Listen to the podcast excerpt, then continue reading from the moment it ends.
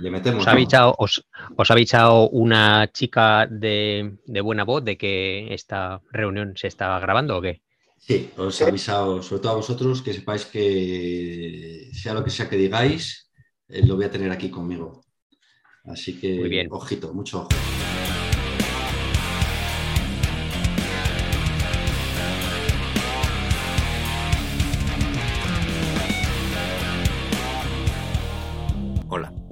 Bienvenidos al podcast con Rastrales y a lo Loco, un programa de mountain bike para viejunos pasados de moda.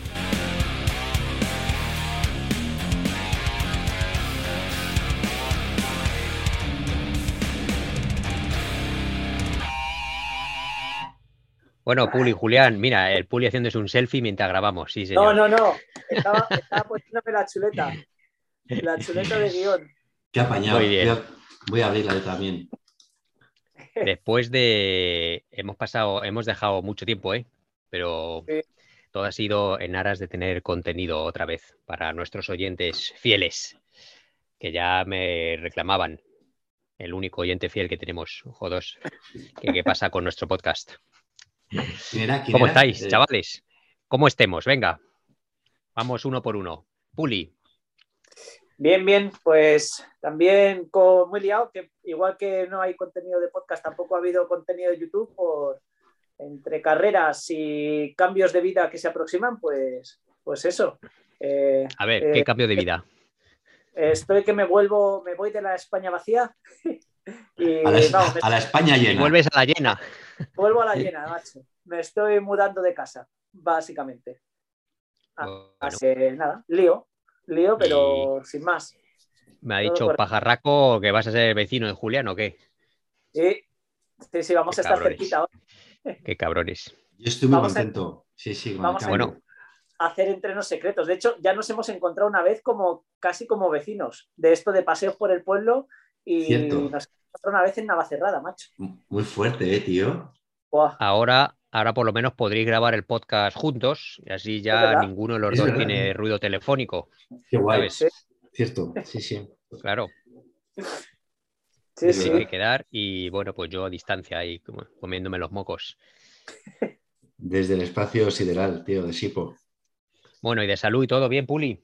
Todo bien, sí, hoy un poco cansado porque hace dos días o tres terminé ahí mi última brevet y, y lo noto, macho. Al final estar ahí, cuentas.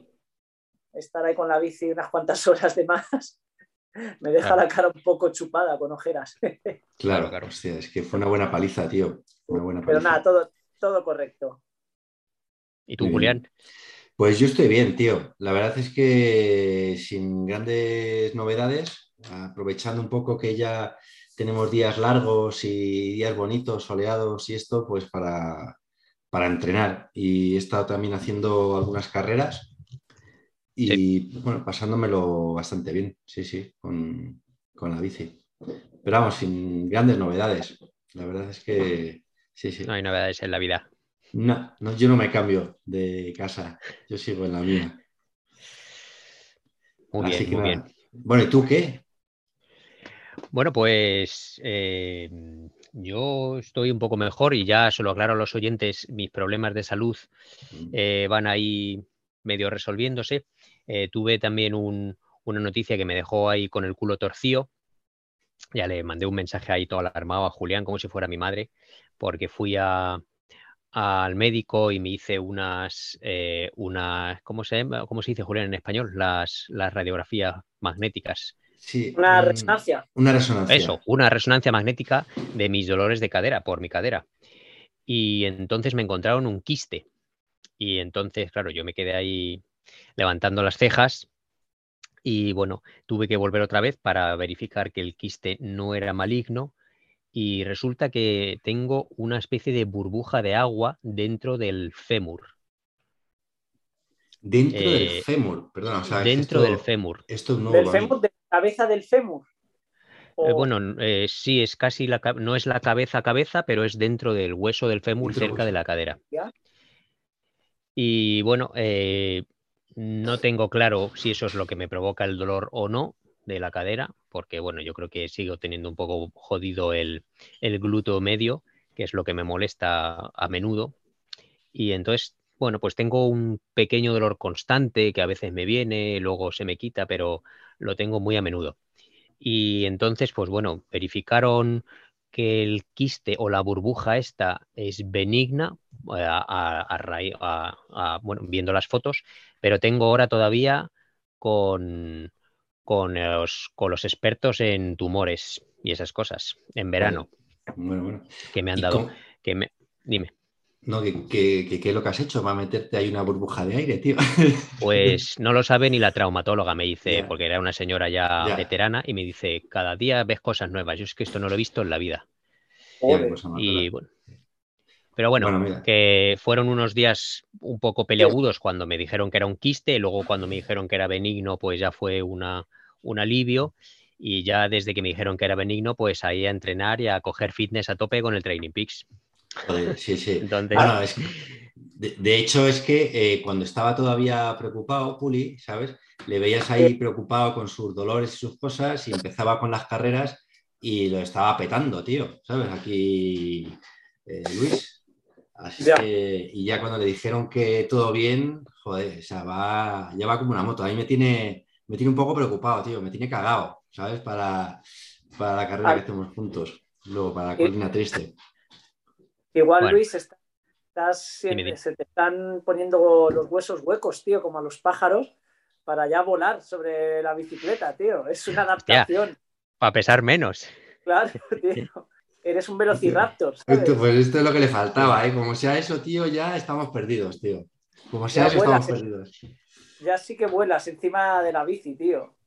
Joder. Pero bueno, estoy así, ya te digo, un poco mosca porque yo tengo el dolor todavía y sigo haciendo estiramiento, mis movimientos de apertura de caderas y cosas así. Y no se me quita, pero bueno, es que ya paso. Quizá yo que sé si esto lo tendré crónico, es que este año envejeció más que en toda mi vida. Te lo juro. Estoy hasta los huevos. En fin, ahí lo tengo y me voy medio olvidando. Pero por lo demás, ya con ganas de que empiecen mis vacaciones, que las vacaciones escolares empiezan este sábado, entonces, esta, es, esta, es, mi última semana de curro, de mucho curro y un poco harto ya de mis alumnos. Pero bueno, por eso hoy, hoy hemos empezado más tarde a grabar y yo tenía mis planes, que ya sabéis que me estabais jodiendo los entrenamientos. Entonces, por eso os he dicho hoy más tarde. Porque eh, estoy esperando que deje de llover, que es que, macho, esto parece Galicia, ¿eh? Madre mía, ahora hablamos del tiempo. Madre mía, qué mayo, tío es que llueve todos los días. Pues aquí, tío, en fin, mejor no te cuento. Claro, por eso. Esto es una maravilla, ¿eh? Porque como es que como tenéis a ese anticiclón instalado que no lo mueve ni su madre, pues aquí tenemos las, bajas, las bajas presiones. Y es que llueve todos los días y sobre todo por la tarde. Entonces lo que me jode es que por la mañana vas al trabajo, está todo soleado, pero cuando vuelves a casa ya está todo nublado y te cae el chaparrón.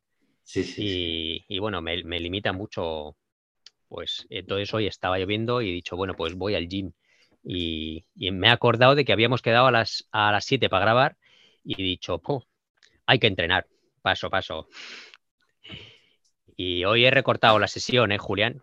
Ahí he hecho ahí unas repeticiones menos y todo para venir cagando leches a casa. No pasa nada, tío. Yo he salido a entrenar también y, ya cortó media horita, ¿eh? que iba a salir tres horas, he salido dos horas y media también. Digo, venga, va, me vengo a casa. Bueno, venga. ¿Qué hemos quedado?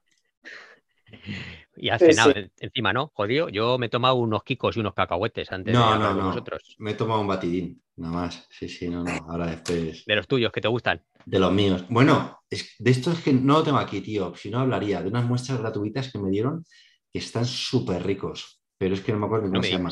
Wix, sí, esas son. Para que tú digas que un batido de los tuyos está malo. No, no, pero es que estas son naturales, son, son naturales. Y, llevan, de hecho, te pones a masticar y masticas cosas que dices, esto. esto... Masticar la, fibra, ¿no? De la fruta o lo que Un trozo de ternera, sí, no sé lo que llevan, es proteína. Está muy bueno, sí, sí. Luego otro día lo cuento, porque ahora mismo me pilláis un poco en pelotas. Muy bien. Bueno, pues eh, como yo ya le he visto el ojete a Julián y ya espero no pillarle en pelotas nunca más, pues vamos ya con las carreras, ¿no? Venga, me parece guay, sí, sí. Venga, Morriches, haznos un resumen. Empiezo yo. Las cosas Sí. interesantes. Nada, yo Sí. creo que, mira, bueno, eh, hice una hace ya, ni me acuerdo, si llevamos tanto tiempo sin grabar, hice la de la mequera o la mequería, no me acuerdo ni cómo se llama, que esta es de la Cactus. Y la verdad que es que poco voy a De la contar Cactus Cup. de la Cactus Cup de, de la zona centro, ¿vale? Mm, De esta poco voy a contar, simplemente que era bastante pistera, luego tenía una zona de sube-bajas por, por senderos, que esa parte la verdad es que molaba, eran senderos bastante facilillos, sin grandes dificultades, y, mm, y bueno, estuvo, eh, estuvo bien, porque bueno, eh, pues por lo de siempre, bueno, de hecho esa carrera lo que más me moló fue el final, que uh, estuvimos ahí, llegamos un mogollón y, moló mucho el rollo de ir vigilándose unos a otros. Yo lo primero que hice fue mirar los, los dorsales y no había ninguno que fuera que estuviera compitiendo contra mí en, en más de 45, que en esta carrera corro en, en 45. Y, pero a pesar de todo, pues bueno, o sea, pues es un pique siempre, ¿no? Llegas así con más gente y, y moló mucho. Claro, el ¿no? pique, el pique dominguero. Si es que Hubo sprint, hubo sprint final. un, un sprint, tío, que yo es que nunca había vivido un sprint así, ¿sabes? Primero se lanzaron dos, entonces el grupo se rompió, dejamos detrás a, a unos pocos, al final nos quedamos tres y ahí como yo estaba detrás, empezaron ahí a pum, pum, pum, pum, los últimos, no sé, 300, 400 metros empezaron a darle cera, tío, y salí desde atrás y me moló muchísimo porque, o sea, no te estás jugando absolutamente nada, porque es que no me acuerdo ni la posición en la que llegamos, pero, en fin, nos- Sí, sí, pero lo vives ahí como. Fue un súper pique, tío, fue muy divertido. Y la carrera, pues eso, en sí no tenía mucha historia. Mm, eh, después de la zona chula de senderos, era mogollón de pista, además muy expuesto al, muy expuesta al viento, e hizo viento. Me acuerdo antes de salir, un chaval que estaba a mi lado decía, bueno, vais a ver, como, como empiezas, como se levante viento, al final estamos jodidos. Y yo pensé, "Pf, si no hay viento, porque no, hay, o no corría ni una brizna de aire. Bueno, pues llegamos a la zona aquella y venga, a viento a soplar, ¿no? Y en ese aspecto fue un poco, bueno, pues un poco, un poco duro. Yo me quedé además un poco en tierra de nadie y hasta que ya enganché con el grupo este que os contaba. Entonces, bueno, fue una, una- lucha contra, contra el viento. Pero bueno, de la carrera que os quiero hablar, que para mí ha sido un descubrimiento brutal, es la Entre Pinares MTB de Puerto Llano, provincia de Ciudad Real. ¿vale? Es, bueno, me había comentado un, un amigo de- del pueblo, de Santa Cruz de Mudela, que, bueno, Carlos, que si te jode Julián, esta tienes que hacerla el año que viene, te va a molar.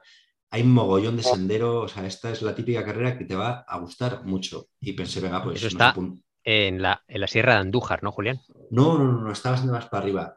Está, Arriba. sí, está más arriba. De, de- o sea, está, Andújar está ya en Jaén y estoy hablando Ah. de Ciudad Real, ¿vale? Entonces, eh, aquello lo que es es el Valle de Alcudia y hay también una serranía ahí eh, pequeñita, ¿vale? No, no hay grandes alturas.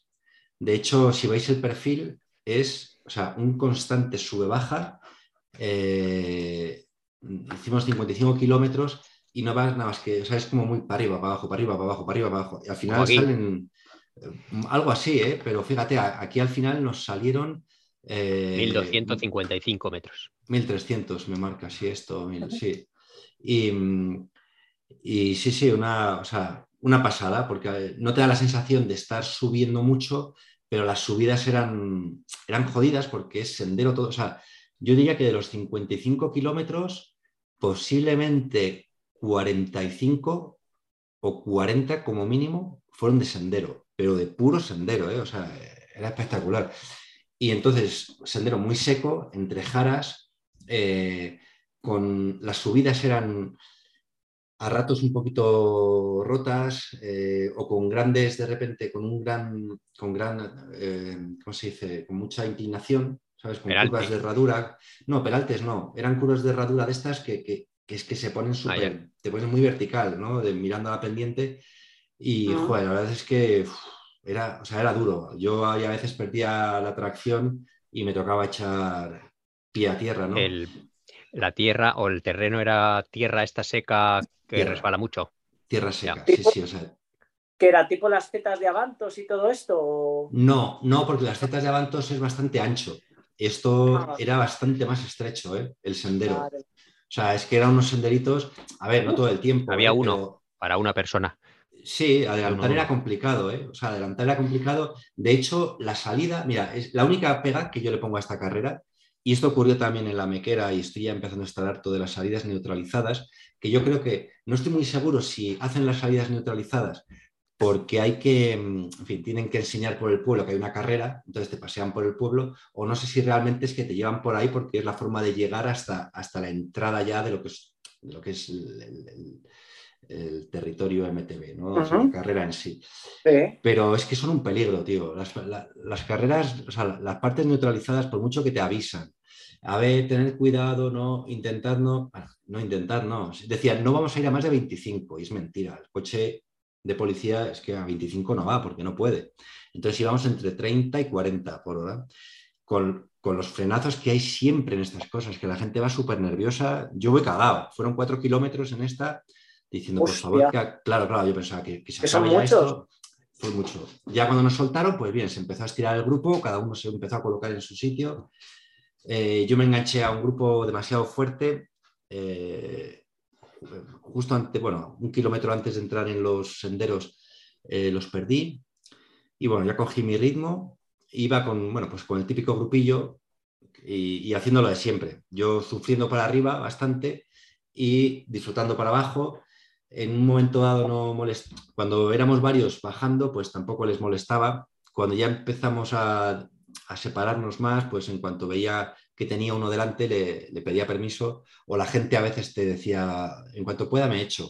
Sitios que de verdad que entrábamos bastante mal, pero, pero aún así la gente se echaba a un lado un poquito y tú pasabas. O tú te subías por donde podías para pasar. Y, y bueno, la verdad es que, mm, ya os digo, lo pasé súper bien. La carrera ultra recomendable. El marcaje de lo mejorcito que he visto. O sea, estaba todo marcado.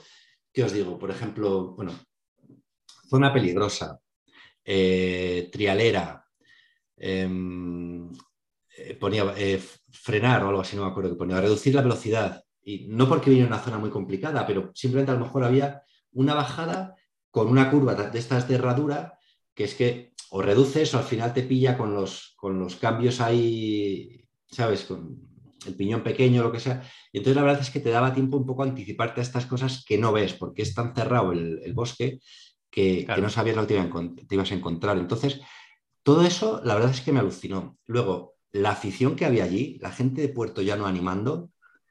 o sea, Había yo- mucha gente por el recorrido también. Ah, es que había bastante, tío. Es que había zona- era accesible, supongo, con coche. Es un, si lo habéis visto el mapa, es súper ratonero, o sea, es vueltas y vueltas y vueltas y vueltas. Entonces, pues Ya, tienes ya. sitios que puedes, no sé, entiendo que hay zonas de fácil acceso, ¿no? Y entonces, bueno, yo, por ejemplo, en un par de estas fue muy divertido porque, bueno, hubo una que, que, mm, se- el de delante puso el pie en una subida de este, en un subidote, y, y yo estaba a punto de quedarme porque iba tan pegado a él que estuve a punto de quedarme y de repente salieron dos manos que me cogieron del culo y dije, ¡vamos para arriba! Y me subieron el, ¿sabes? Moló mogollón, ¿sabes? Eh, y luego en otra de estas, yo oía por ahí, venga, venga, o sea, oías los gritos de la peña animando mazo y sabías cuando oías los gritos y todavía te quedaba para llegar, porque como es tan ratonero, a lo mejor hasta que llegabas tardabas un rato.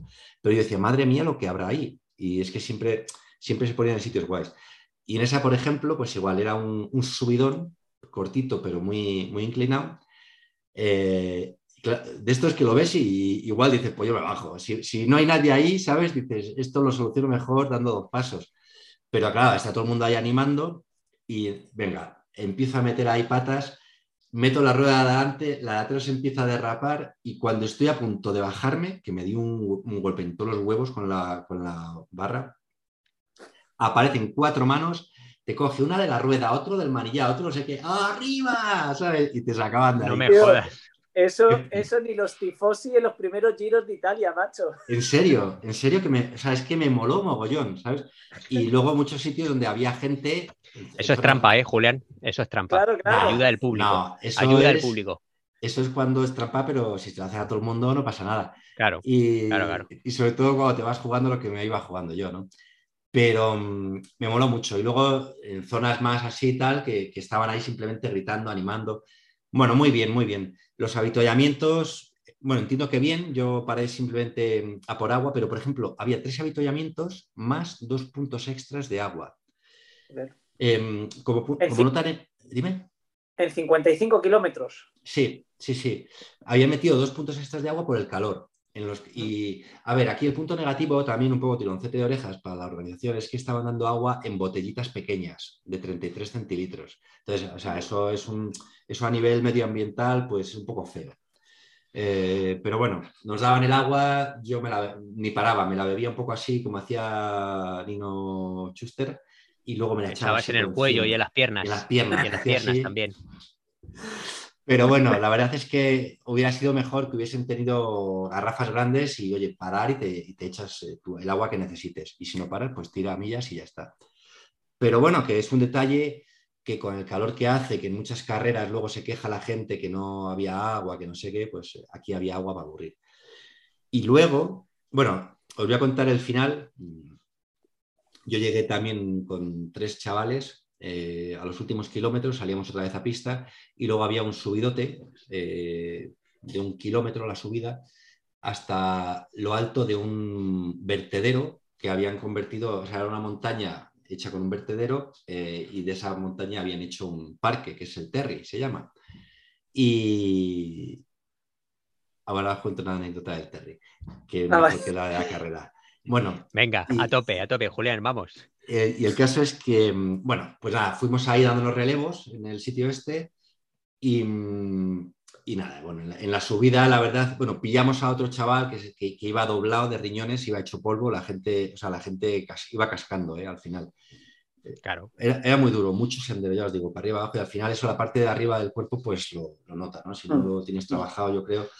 Y bueno, pillamos alguno y luego empezamos a subir y bueno, yo ya a los dos con los que iba no intenté seguirles porque digo, vamos, que no voy a poder aguantarles la rueda ni de coña. Estos siempre me pillaban subiendo y yo les pasaba bajando, con lo cual lo tenía claro. Bueno, pues llegamos ahí y bien. Y luego un fiestote, antes de contar la anécdota del Terry, un fiestote como no he visto jamás tampoco. O sea, es que, o sea, la organización, pero lo que digo, espectacular. Me dieron, tú lo viste, Luis, que te lo pasé, me parece, ¿no? Me dieron seis consumiciones, parecía esto una fiesta de Nochevieja. Pero seis, consumiciones y tres raciones de comida, tío, ¿sabes?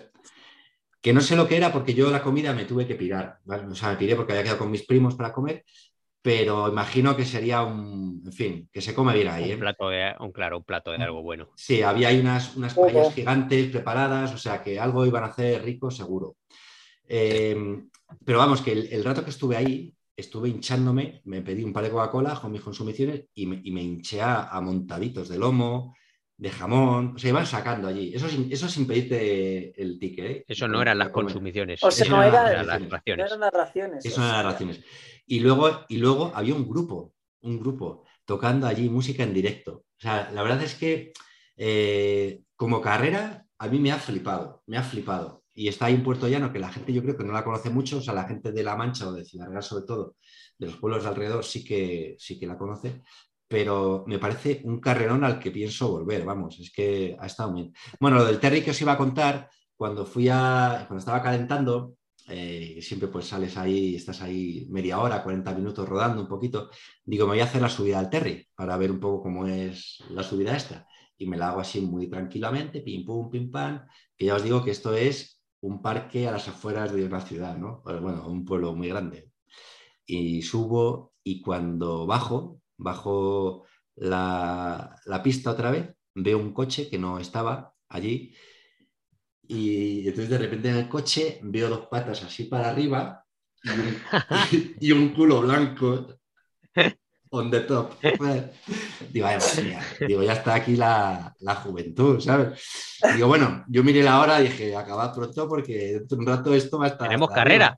oye, que tenemos carrera, date prisa. Le di así en, la, en el cristal y dije, chicos, apurad que esto, No, no, yo me fui, miré para otro lado y dije, madre mía, digo, vaya. Yo salí a calentar y el calentor lo tenían otros. Así que, así que nada. Y nada, pero bueno, fue una carrera, ya os digo. Eso es, mm, las carreras de, España son buenísimas. Joder, tío. pero esta de verdad que ha sido, es que, es que me gustaría que, lo pete, ¿sabes? Esta era la cuarta edición y me vamos, que esto es una. O, igual que no lo pete, que siga petándolo así en, a nivel local, ¿sabes? Porque... ¿Cuántos, ¿Cuántos estabais apuntados, Julián? Más o menos. Yo creo. A, ojo de buen cubero. Igual de, la carrera, o sea, que es la carrera larga, que eran 55, seríamos unos 100, ciento y poco. Y de la. Yo creo que el año pasado había más, fíjate, lo he mirado y yo creo que el año pasado había bastantes más. Y luego de la marcha popular, que eran 40 kilómetros, tampoco mucho menos, ahí habría otros, no lo sé, la verdad es que no, otros 100 a lo mejor, no lo sé. Vamos, que no pasabais de 300 en total. Sí, yo, yo creo que no, yo creo que no. Poquitos. O por ahí se quedaría, no lo sé. Sí, tío, que no pasen de 500 estaría muy bien porque, para evitar, porque es que si no, no cabéis en los senderos, ¿sabes? No, no, bueno, aunque ya te digo que al final el rato de pista mm, te pone en tu sitio y luego lo que pasa es que sí, se nota, hay unos que suben mejor, otros que bajan mejor y ahí pues se van produciendo. Pero bueno, al final es eso, los primeros se pelearán y el resto pues iba ahí dando paso. Yo cuando veía, que, cuando veía una rueda pegada detrás le decía, ¿quieres pasar? Porque digo, bueno, pues si va bien para arriba, ¿sabes? No. Pero bueno, estuvo, estuvo bien, me lo pasé muy bien. Muy bien. Bueno, ¿tú eh, crees que, eh, Puli, ¿te da tiempo en, 10 minutos o 9 minutos que nos queda de esta reunión para hasta el siguiente tramo de los anuncios en hablar de esa proeza? Sí, yo creo que sí. ¿Has hecho o qué? Intento resumir, si yo tampoco soy, eh, no, tengo mucho que contar, luego soy muy soso. Y, pero, jo, macho, estoy, estoy muy flipado, ¿eh? ya, es que hay que estar muy flipado para hacer, para hacer 400 kilómetros, Puli. hay que estar muy flipado. Estoy muy flipado, tío, sobre todo por, la gente que he conocido. Es que creo que en el anterior podcast estaba a punto de hacer la de 300 kilómetros, si no me equivoco. La habías, hecho ya, ¿eh? Creo que habías hecho, ah, no, sé si, hasta dos ya, ¿eh? Me parece. Claro, es que esta era la cuarta que hacía. Sí. Entonces, bueno, por resumir, así, o poner una pequeña introducción, en esa de 300 kilómetros, que era una barbaridad, que eran 5.000 metros de desnivel positivo, conocía, conocía a, dos, a dos paisanos, a un minero, eh, bueno, un, minero jubilado asturiano y a uno de Telefónica de León, 58 y 60 años. Total, que, ya cojo y, nos escribimos para, para, esta de 400 kilómetros, ¿no? Pero que fui con ellos súper a gusto. Y yo pensaba, iluso de mí, que, había ido a un ritmo por debajo de mis posibilidades. Pero claro, la de 300 kilómetros era muchísimo desnivel y quieras que no, en subidas y tanta bajada, pues como encima los tíos me iban medio esperando, pues, pues más o menos les pude seguir el ritmo relativamente bien. Pero claro, llegamos a la de 400 kilómetros, tío. Bueno, salimos, vamos a empezar por el principio, ya quedo con ellos, y salimos a las 6 de la mañana. Entonces, la, prueba en principio era más fácil que la de 300 kilómetros porque eran 2.500 metros de desnivel positivo y los primeros 2.000 eh, los metías en los primeros 150 kilómetros. Es decir, luego teníamos 250 kilómetros de rodar. Pero claro, de rodar con gente que se hacen 25.000 kilómetros al año, me estuvieron diciendo. Entonces te puedes imaginar, encima con viento, con viento de, en contra, por lo que hicimos al final nos juntamos un grupito de cuatro y, nos íbamos dando relevos, había unas rectas inmensas por León, todo esto después de, de, 160 kilómetros o 170, ya eh, pues hicimos como 100 kilómetros a relevos, ¿sabes? En los cuales parábamos de vez en cuando y tal, pero claro, eh, éramos eran relevos de cuatro, cada uno tiraba un kilómetro entonces, claro, eh, cada uno tiraba un kilómetro, pero, pero era una media de 35 y 38. Joder. Claro. Entonces, tío, y todo esto empezamos ya a, rodar a las 2 de la tarde por el, por el llano, digamos, un poquito antes, y hasta las 8 de la tarde, o sea, imaginaos, nos comimos todo el sol, yo llegué con un calentón que, flipas, ¿sabes? Y, nada, la verdad es que lo llegué fatal. O sea, en el kilómetro 300 me parece que fue, eh, me tuve que meter en una fuente del calor que tenía. Y, luego ya, si os digo la verdad, pues continuamos ahí eh, rodando. La verdad que esta gente para mucho y eso fue lo, lo que me salvó. Y, ya en los últimos 15 kilómetros, lejos de decir, jo, ya estoy terminando, qué bien, qué tal, yo iba ya atufadísimo, ¿sabes? Atufado, atufado, atufado. Al final salió una media de eh, eh, una media en pedaleo de 26,7. Eh, estuvimos pedaleando casi 15 horas, 14.51, pero al final entre las paradas y demás se nos fue a 18 horas y 10 minutos o algo así, ¿sabes? Porque esta gente para un montón. Y nada, y puse en práctica su nutrición, tío. Yo la última vez, no sé si os hablé de esto, del rollo que llevaban esta gente bebiendo y comiendo. No, no. pues nada, al final estos tíos son paisanos que lo que hacen en cada parada, quitando la primera que fue a las 8 de la mañana, que nos tomamos unos churros con café, en las siguientes ya es calimocho, cecina, cerveza y, y a saco, tío. Entonces, ¿En serio? ¿En serio? Acabé los 400 kilómetros que me había tomado cuatro tercios de 1906 y un, mini de calimocho y, y, había comido hasta un arroz con leche, tío. O sea... Bueno, arroz con leche, pero calimocho, tío. Calimocho, no me jodas, eso es una bomba, tío. En el, en el 215 eh, Vino ahí la mujer de uno, nos tenía preparado toda la cecina, vino con unos minis y unas botellas de Coca-Cola congelada y vino, tío. Total, que tú y, me sentó de puta madre todo, ¿sabes? Así que nada. comiendo bocatas y esas cosas, ¿o qué? Comiendo bocatas, cecina, eh, frutos secos, jamón, calamares, ¿sabes? O sea, lo que nos iban poniendo. Un pulpo. lo que nos iban poniendo de tapa en, en los sitios. Luego he de decir que, en el 215 me metí una, o sea, una factura, me eh, comí muchísimo, o sea, ahí fue donde más comí y ya prácticamente no comí nada hasta, hasta llegar a, meta, entre comillas, porque bueno, eh, ahí no sabéis que no es carrera, sino que son como quedadas de club. De hecho, salimos solo 10 personas a hacerlo, ¿eh? Ah. y, y, yo, sí, y yo me junté con, o sea, en un grupito de cuatro. Y nada, tío, la verdad es que muy guay. O sea, lejos de la anécdota esta que parece que has bebido mucho alcohol y demás, eh, el ambiente era, era genial, ¿sabes? Qué bueno. Y, eh, me, moló mucho. Y, lo que os comentaba de que, de que parece que vas en pañales es porque el organizador de esta carrera, por ejemplo, y, lo, y otra gente con la que había coincidido, estaban justo ese fin de semana en Andalucía para correr un 2000 sea, o correr, participar en, una brevet de 2.000 kilómetros. Vale. Claro, claro, es que dices 2.000 y si alguien piensa en atletismo igual se equivoca. No, no, 2.000 kilómetros. Claro. 2.000 kilómetros con 24.000 positivos. Joder. ¿Y dónde, dónde iban, tío, con eso? Eh, salían de Málaga y iban a dar la vuelta a Andalucía entera. Y, Madre mía. y lo más gracioso es que te decían, no, vamos a ir tranquilos, lo vamos a hacer en seis, en seis días. Joder, tío. Madre y, nada, pero muy guay, pero sobre todo te das cuenta al final que esta gente, claro, es otra historia. O sea, eh, los paisanos estos, a, día de hoy, por ejemplo, yo ya les tuve que preguntar, les digo, oye, pero vosotros cuántos kilómetros más o menos hacéis, ¿no? Porque yo en el fondo estoy aprendiendo un montón de, cómo entrena esta gente y tal. Y yo, por ejemplo, a día de hoy llevo, no, no llega a 5.000 kilómetros. Bueno, entre correr y bici, creo que en bici llevo 4.800 desde enero y, y, esta gente llevaban ya más de 10.000, ¿sabes?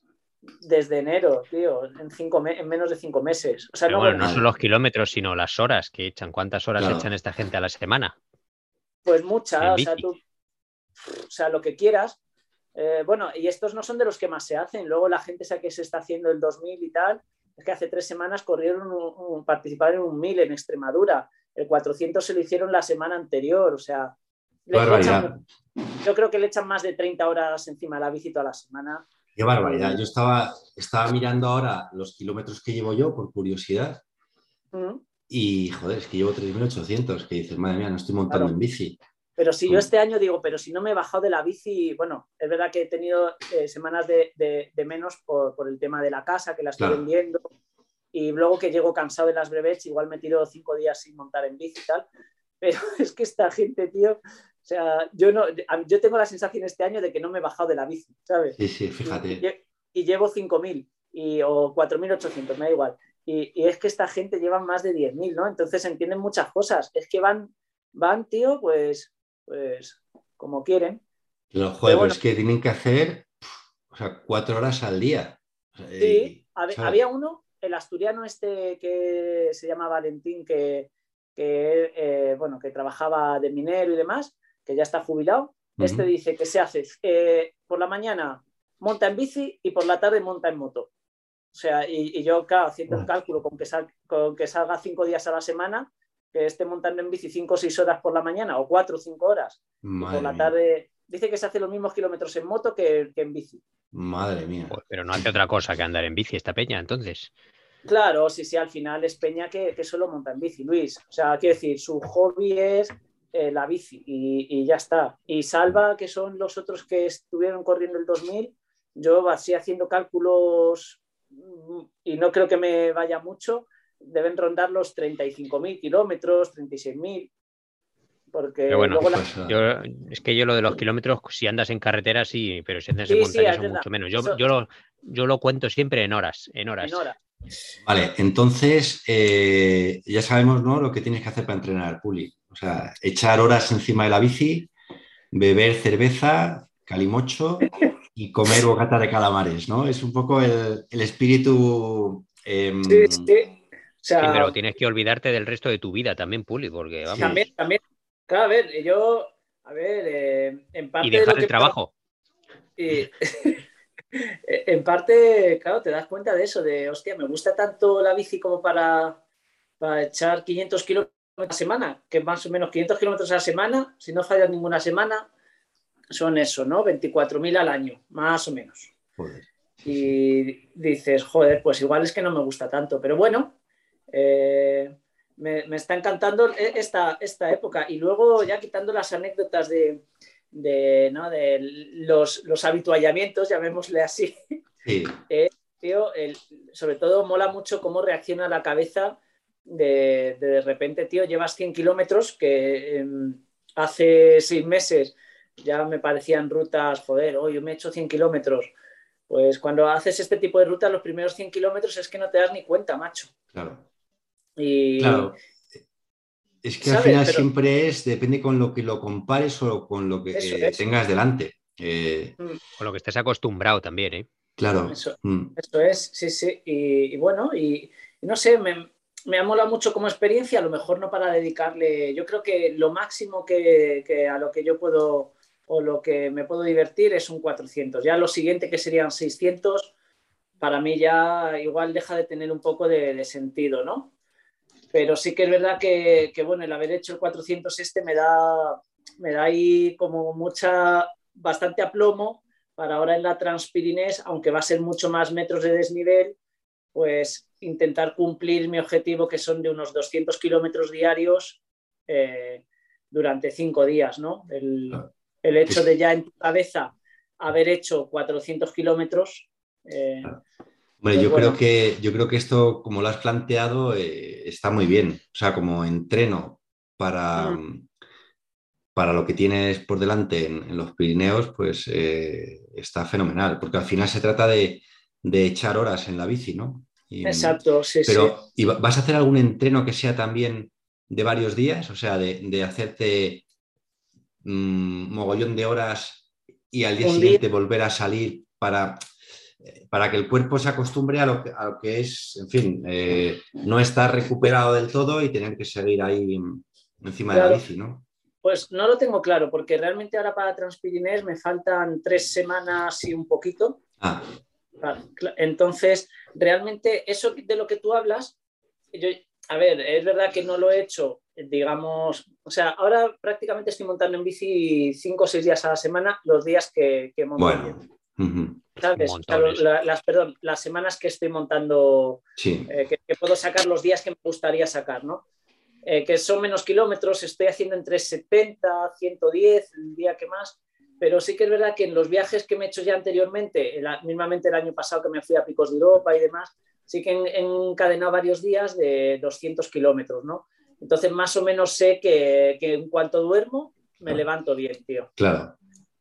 ¿Sabes? Entonces, pues bueno, realmente sería lo suyo. De hecho, un, amiguete me dijo que, estaría muy bien hacer un día 200 y al día siguiente otra vez 200, ¿sabes? pero, pero realmente creo que no me va a dar tiempo a hacerlo. Ahora entre, entre terminar de vender la casa, hacer mudanza e irme ya para, para Girona, eh, no, yo creo que no me va a dar tiempo a hacerlo. Pero bueno, me voy con una sensación guay de, de haber, de haber concluido, joder, ya solo para mí haber concluido estas cuatro brevets, a principios de eran impensables. Acordar cuando, ¿sabes? Hacer 400 kilómetros del tirón era algo a mí me parece una locura todavía eso, ¿eh? O sea, yo lo pienso y me parece algo muy bestia. O sea que... Ah, y has ido ahí, has completado un proyecto, Puli, eso mola mucho porque me acuerdo de cuando empezaste a hablar de que tenías el proyecto, joder, entonces lo has completado ahí, paso por paso. Muy bien. Es. Sí, sí. Y es que cada día, o sea, cada vez que tenía que ir para allá era como, joder, y 300 y no. O sea, siempre había esa, eh, quitando las de 200, que más o menos sí que hay menos incertidumbre de acabaré, a no ser que me pase algo raro. Sí que estas dos últimas han sido, han sido muy guays, tío. Y, o sea, porque siempre te queda en la cabeza de, hostia, terminaré, no terminaré. Luego, durante estas rutas tan largas, pasas por un montón de etapas desde de, etapas mentales me refiero, desde, mira, tío, o sea, ¿qué cojones hago aquí? Tiro la bici aquí a la cuneta, llamo un taxi y, otra, y, al revés, y otros momentos que estás eufórico. Qué bien, tío. Pues satisfacción ahí, satisfacción de completar ahí la etapa del entrenamiento. Muy bien. Claro. esto yo creo que lo vas a abordar, tío. La verdad es que, mira, no queda nada. En el fondo, tres semanas es ahí mismo, sí. Si no tienes tiempo, eh, o sea, no tienes tiempo para hacer muchísimas horas al día, eh, hacer entrenamientos duros, puli, de, darle mucha zurra, eso también tiene sus ventajas. O sea, tres horas solo, pero te pegas una paliza y eso también tiene sus ventajas. Mm. Os, digo, y ya con esto termino, que no os quiero tampoco ser yo aquí el prota del podcast durante mucho más rato. Os digo los entrenos, eh, digamos, que he estado haciendo cuando no podía salir en bici, los entrenos que hacía de calidad eran el, el rodillo. y, era, y, y, eran entrenos en los que, claro, acababa fundido, que casi no podía ni andar. Y fijaos, claro, yo no tengo ni potenciómetro, ni pulsómetro, ni absolutamente nada que acabe en metro que pueda medir mis ni Culote. ni culote. Ah, pues, ni culote. culotenómetro. y, y, mi rodillo es de rulos. O sea, no es de los que se regula intensidad. Entonces, el entreno que me hacía, que era de hora y media, clavada, bueno, hora 40, era, eh, metías todo el desarrollo de la bici y le quitabas un piñón, ¿vale? Entonces eran nueve minutos así y luego un minuto a tope. En la siguiente franja de diez minutos, ocho minutos y dos minutos a tope. La siguiente, siete minutos, tres minutos a tope. O sea, algo, algo absurdo, hasta que ya terminabas con un minuto eh, relajado y nueve muy rápido. Entonces, claro, yo dije, yo dije, mira, si por lo menos no, te, no, no, puedo meter tanto volumen, pues meter mucha fuerza, o lo que yo consideraba fuerza resistencia, para que cuando tengamos que ir rodando durante muchas horas, pues que el porcentaje de, de fuerza máxima de mis cuádriceps, pues pues se vea reducido para eso. Y, tío, y creo que me ha servido mucho. Seguro, sí, sí, seguro. Mm. Claro que sí, ahí inventándose los entrenamientos. Muy bien, Puli. Puli, Puli Johnson. Puli, sí. Madre mía. Así que nada, eso os tengo que contar, chicos. A ver, si para el próximo podcast os puedo contar que la, transpir, la he terminado, la transpirinés. Hombre, fijo, tío, fijo, sí, sí. Tengo, tengo muchas ganas y voy con bastante confianza a nivel físico y mental y con ilusión, tío, de, hacerla. O sea que. Y hablando de entrenamientos, eh, ha salido ahora el último vídeo de Sandilan Johnson, que nuestro santo, que todo lo que dice él. ¿Qué nos cuenta? Él, nos guía, él nos guía en nuestros entrenamientos. Bueno, pues Sandilan, eh, bueno, ha hecho un vídeo ahora entrevistando a uno de los fisiólogos y, y, un tío de los más respetados en el mundo del entrenamiento deportivo de resistencia, que es el doctor Stephen Seiler, que sale muy a menudo en, los, en el podcast este de fisiología y científico que escucho yo. Y, y entonces él, él fue de los pioneros en inventarse lo del entrenamiento polarizado. O sea, sé que entrenas o a tope, por un lado, y luego eh, y, a, tope durante, bueno, eh, determinadas el, repeticiones, lo que hagas, o entrenas muy flojo, pero no a, medias. No, no haces mucho ni zona 3 ni zona 4, sino o muy flojeras o a tope, o haces sesiones a tope. Y él, él, lo que vio, porque es lo que hacen los esquiadores de fondo, porque él vive en Noruega, tal. Y entonces, claro, él defiende esa teoría y, y el Dylan Johnson le entrevista en este vídeo y aún no me lo he visto, tengo ganas de verlo. Y, pero claro, lo que pasa es que para, necesitas para ese tipo de entrenamiento mucho tiempo para hacer mucho fondo muy tranquilamente, porque él, dice que es, vas a ritmo de ir charlando con los colegas y hacer muchísimas horas. Y luego también otros entrenamientos muy intensos de series que te mueres. Y él defiende ese tipo de entrenamientos y es, pues por ahí van los tiros. O sea que... Bueno, igual el año que viene hay que probarlo, algo así, por cambiar, ¿no? Hacer cosas diferentes. Si, hay pues tiempo, claro. Claro, claro, si tienes tiempo, porque mm, bueno, de, hecho, es que a mí me ha llamado la atención porque como, eh, como vamos viendo los entrenamientos en el Garmin, Julián, mm. sabes que cuando te da la carga, del Garmin te pone eh, en la franja esa en moradito lo que estás rellenando de entrenamiento anaeróbico, mm. aeróbico de intensidad alta está en naranja y en verde aeróbico. Y entonces yo voy mirando esas tres intentando completarlas, las tres franjas, según me van mm. guiando y bueno, guiándome con el Training Peaks también. Y entonces, claro, después de tanta carrera y entrenamientos, la franja naranja está que se sale siempre y, la morada está también casi llena, pero la verde empieza a flaquear. Yo tengo todo lleno menos la verde, que la, verde nunca, la verdad que es que no lo cumplo nunca, tío, ni, cuando pues estoy entrenando. La verde sí. Ya. Yo la verde también la intento llenar e intento hacer entrenamientos de fondo estilo, pues, salir a... Que no, me, que no me machaquen, o sea, muy relajado. Si es que no paso de 120 pulsaciones. Pero claro, para eso necesitas salir cuatro horas, cinco horas, tal. Yo reconozco Que, no tenía ni idea, y, pero más o menos se asemeja bastante, salvando la diferencia, porque igual tenía que meter más veces intensidad. Pero es eso, yo cuando salgo a andar, yo solo en bici, es que, o sea, casi nunca, o sea, es que voy echando fotos, ¿sabes? Pero eso sí, los días que me metía a rodillo, o sea, era, era o sea, que, que no podía ni bajarme del rodillo, no podía ni caminar. Pero bueno, eh, salvando las distancias, ¿no? que a, a, todos nos gusta un poco oír que un gurú ha dicho algo y dices, ah, sí, sí, yo, yo hacía eso. eso es lo que yo hago. Eso es lo que yo hago. si yo lo hacía eso. Sí, eso me lo he inventado yo. Luego lo ves y dices, este no tiene nada que ver con lo que yo te digo, pero bueno, solo era por comentarla. Oye, eh... bueno, pues de aquí un saludo a Stephen. Stephen, sí. Eh, Stephen te queremos. A Dylan. Y a Dylan. A, Dylan más, que Dylan, Dylan es mucho Dylan. Bueno, tú, Luis, tío, no nos has contado tus carreras, que también has estado de carrerinchis por ahí. Bueno, pues yo resumo rápido porque, bueno, yo he empezado a hacer las carreras eh, en mayo y llevo tres. Y bueno, pues las dos primeras fue en plan entrenamiento, usé que llevaba una carga también fuerte durante la semana y no descansé para la carrera sino que seguí entrenando normal y no hice ningún, bueno, pues ahora antes de la carrera voy a descansar para ir a tope, sino que iba bastante cargadete a las carreras. Y encima, como estaba ahí empezando a coger forma y, pues bueno, lógicamente no estaba eh, muy en forma para, para defenderme, pues bueno, las dos primeras, de hecho la primera había nieve, como le dije a Julián, porque es que llevamos un mayo de mierda y entonces a principios de mayo había un par de subidas, un par de subidas que había nieve todavía, y por suerte que estaba compactada y con el barro y las hojas de los pinos y todo, pues no resbalaba, pero fíjate, era algo inaudito. Era en mayo. Sí, la primera fue, pues ya te digo, el 7 de mayo, algo así, y todavía había nieve en el bosque.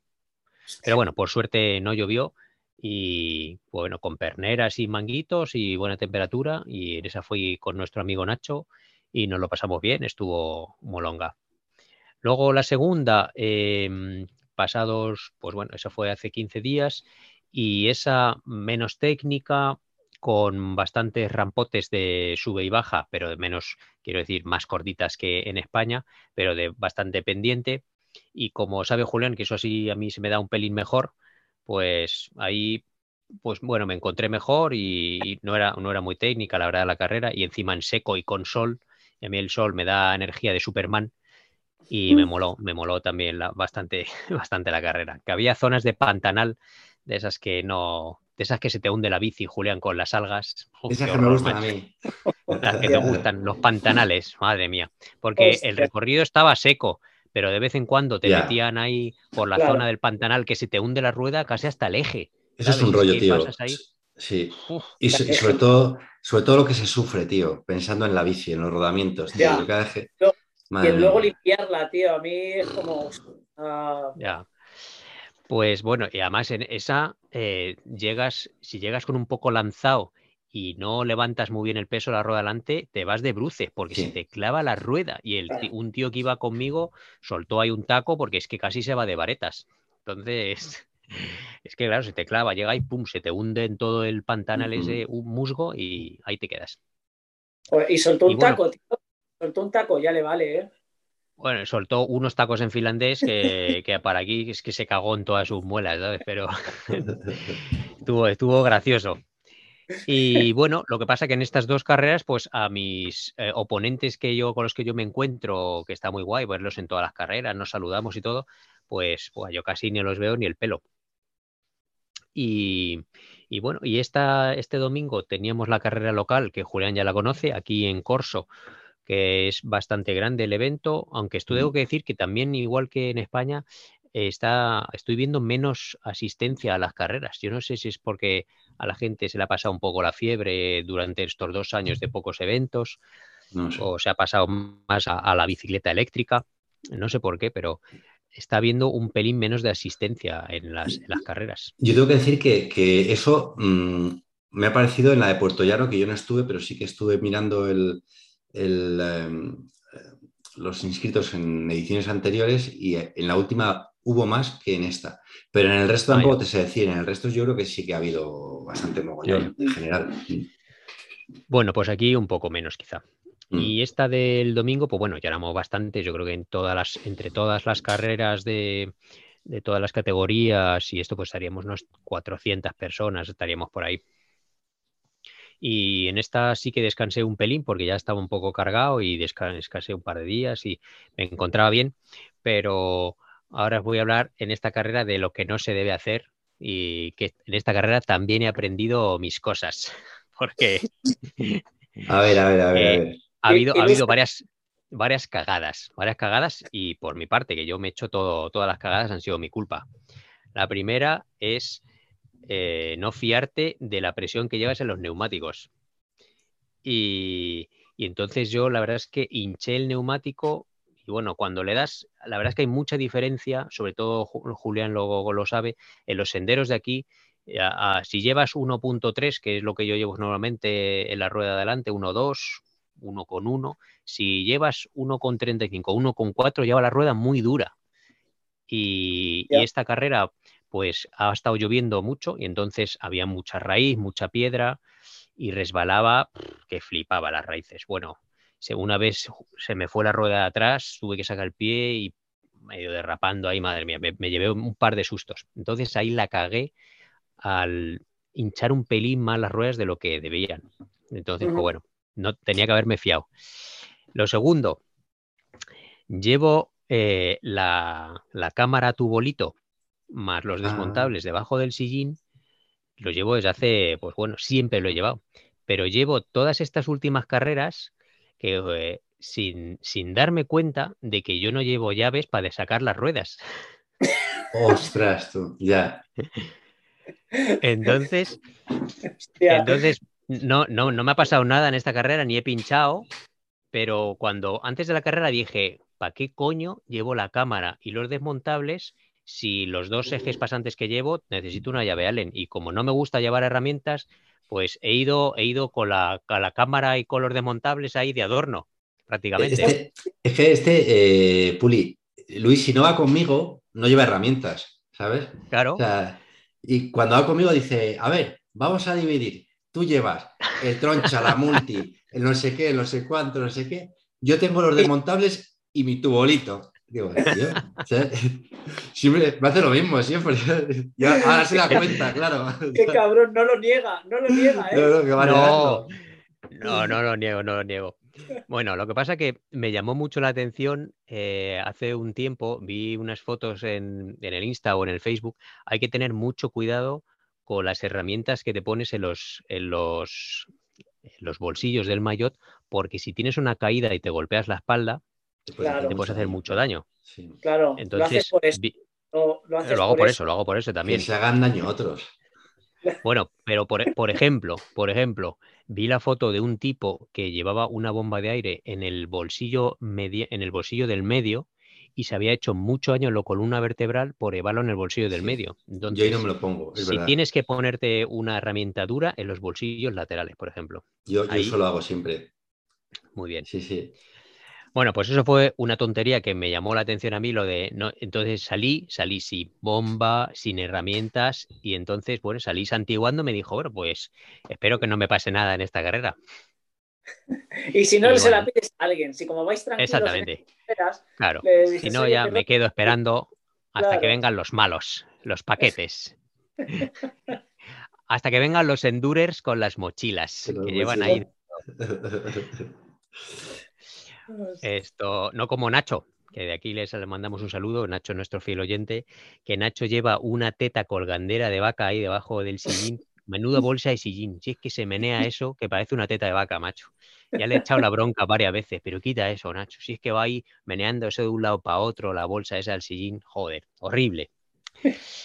Bueno, pues bueno, la carrera en sí, la verdad es que moló muchísimo, Julián, porque han cambiado mucho el recorrido. ¿Ah, sí? Anda, mira. Sí, ahora se sale desde otro sitio, desde un, un estadio, y entonces, bueno, hubo bastantes kilómetros de enlace hasta llegar al bosque que tú conoces, donde siempre ha sido la carrera, ahí sí, pero es que la han cambiado, entonces, muchísimo single track, pero mucho, mucho, mucho, y, y entonces muy, muy bonito el recorrido, sube, Sí. baja, y muy, bastante, había algunas zonas ahí técnicas, con mucho single track, estuvo muy, muy completo, muy molongo, la verdad. Y bueno, otra cagada eh, que aprendí, eh, que bueno, tampoco fue culpa mía. Eh, resulta que como para a la segunda vuelta, como son a dos vueltas, como todas las carreras que tenemos aquí, para la segunda vuelta no pasábamos por la zona de meta. Entonces, no había eh, un punto concreto para llevar las botellas. Mm. Y me dijo, me dijo el de la organización, el jefe, me dice, bueno, Luis, no te preocupes. Aquí hay un chaval que te lo lleva al, a, a uno de los, al- me dice, al punto de, de donde, donde están de asistencia. Pero es que hay dos o tres puntos de asistencia en el recorrido. Y yo pensaba que me lo llevaba justo donde dábamos, cambiábamos de vuelta. Pues ¿qué pasó? Que cuando ya se me estaba acabando el líquido y pasamos por la segunda vuelta, entonces llego al primer punto de asistencia, me paro, me adelantan toda la hilera de los tíos que íbamos juntos, que éramos Oh. unos 7, 8, y ahí no estaban mis botellas. Oh. Joder. Entonces no estaban mis botellas y yo ahí, una mala leche, pues bueno, rellené una botella toda leche y les tuve que coger otra vez, me hice un Nino Schurter, les adelanté a todos otra vez, de los 7, 8 que íbamos, y, y luego me tuve que parar otra vez en el segundo o en el siguiente punto para preguntar, para ver si estaban mis botellas. Ahí estaban mis botellas, cogí los geles y tuve que volver a adelantarles a los 7, 8 tíos que iban conmigo Joder. otra vez. Que eso mola, porque los tíos que iban conmigo diciendo, joder, este tío es que Para. para, para tomarse un helado. Lo, lo que pasa que bueno, me costaba cogerles, pero en cuanto les pillaba la- el rebufo, pues ya hacía un esfuerzo y les pasaba. Y bueno, pues ahí ya al final de la carrera ya me empezó a molestar un pelín la, la tripa con mis geles y todo, y quizá del esfuerzo. Claro, y seguro. quedaba un último, y quedaba un último tramo eh, de unos 5 o 6 kilómetros y es que ya no venía nadie. Yo estaba ahí más solo que la una. Y yo pues ya estaba ahí todo contento y un poco medio despistado. Y ahí fue la otra cagada que aprendí de no despistarse y hay que seguir mirando para atrás todo el rato, aunque vayas solo por el bosque. La peña llega Porque- enseguida, tío. Sí, es verdad. Porque además yo te lo cuando, juro. cuando vas relajado te parece que vas normal, Sí. pero en cuanto ya viene una grupeta o, o un este tirando, es que van, o sea, es que te pillan en nada, macho. Eso pasa mucho en carretera. Pero es que en las zonas, salí luego a las zonas de pistas abiertas para volver a la zona de meta, donde y yo cuando miraba para atrás digo, si es que aquí no viene nadie, voy yo solo. Y digo, bueno, no me cogen ni de coña. Y entonces cuando quedaban 200 metros para la meta, quedaba un repecho fuerte, de repente llega un tío por detrás con la lengua afuera ahí jadeando y me pregunta, y oye, ¿tú de qué, en qué categoría estás? Y le digo, Master 40. Y él me contestó algo en finés, lógicamente, que yo no entendí muy bien, pero por la cara que puso de contento, interpreté que era de mi categoría. Y se puso delante el cabrón y la, llegada a meta era asfalto, o sea, es una pista de carril bici, bueno, que es como que va alrededor de un estadio, que de hecho eso es esquí de fondo en invierno, y entonces era una bajada fuerte, un repecho y luego la llegada a meta en plan novemesto, que es bajada, bajada de asfalto y llegada a meta. Entonces este tío se puso delante y yo le miré las piernas y era un pierna fuerte como Julián. Y dije, hostia puta, en un sprint no tengo nada que hacer con este tío. Y, y entonces bajando a la meta ya en cuesta abajo, encima, claro, era cuesta abajo y eso, pues más jodido todavía. Eh, el tío lo hizo muy bien porque se abrió tanto en la curva que yo no le podía adelantar por fuera con toda la inercia que te sacaba la, con la velocidad y por dentro tampoco, porque entonces nos hosteábamos. Y entonces me, no le pude adelantar porque es que estaba moviendo el tío vatios ahí y yo sabe, sabe Julián que yo, yo no puedo mover tantos vatios. Y entonces me adelantó y bueno, yo le felicité, buena carrera, tal, sonriendo y todo, pero luego en el vestuario me di cuenta, al ver los resultados en directo, que nos estábamos jugando por la tercera plaza. Joder, tío. Y, eso fue el putadón. Sí. Claro, tío. Que, que yo nunca he hecho un podium en una carrera de montaña aquí y menos en la carrera local esta, que va mucha gente, forma parte de la, de la Copa de Maratón Nacional. Y entonces eh, me, jodió eso, pues que yo quedé medalla de chocolate y él quedó tercero en Master 40. Pero bueno. Sí, sí, sí. Bueno, yo tengo otra de un colega de aquí, con el que monto ahora, que el tío, eh, la verdad es que está muy fuerte eh, con la bici. Y salí con él, él, iba a una que hubo el otro día, en la, bueno, hace unas semanas en las Navas del Marqués, y le dije, tío, yo por cómo vas, o sea, por cómo vas, que salí con él, salgo a decir cuando haces algún entreno por montaña o por carretera, digo, yo creo, tío, que, o sea, que tú estás en podium, porque conozco otros colegas de aquí que hacen podiums, de gente que estoy conociendo, entonces yo, aunque son de grupos diferentes, pero yo ya voy viendo un poco, joder, a qué nivel está la peña. Los niveles, claro. digo, tío, yo creo tú, ojo que te puedes hacer podium mañana o la semana que viene, ¿no? Cuando fuera la carrera. Bueno, pues el tío acabó la carrera, eh, se metió en su furgoneta y se vino para Navacerrada y quedamos para comer.